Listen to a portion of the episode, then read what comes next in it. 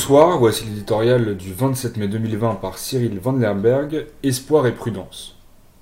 Le 11 mai devait être une forme de liberté conditionnelle. La promesse d'un retour à une vie normale, accompagnée du maintien de très nombreuses précautions pour éviter une seconde vague qui aurait risqué de submerger les capacités hospitalières. Bonne nouvelle, après deux semaines de déconfinement, le tsunami n'est toujours pas en vue.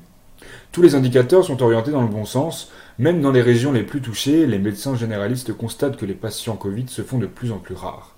La deuxième vague tant redoutée n'aura-t-elle finalement pas lieu? Nous avons tous envie d'y croire.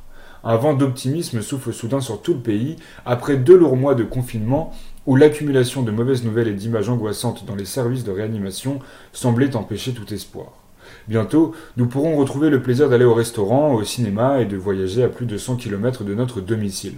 À l'heure où l'état de l'économie française paraît plus grave que la situation sanitaire, la tentation est grande de rejeter aussi toutes les contraintes et disciplines collectives du confinement.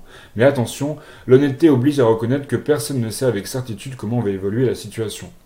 En France, faute d'une stratégie de dépistage continue et systématique comme en Allemagne, la surveillance ne peut se faire de manière fiable qu'avec un retard de 15 jours. La plus grande prudence reste donc de mise, car le virus n'a pas changé, il est toujours terriblement contagieux et la population française n'est toujours pas immunisée.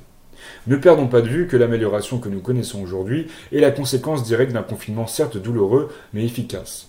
La distanciation sociale et le respect des gestes barrières sont plus que jamais indispensables. Les beaux jours qui arrivent vont peut-être ralentir le virus et nous offrir la chance d'encore mieux nous préparer à un éventuel rebond. Ne la laissons pas passer.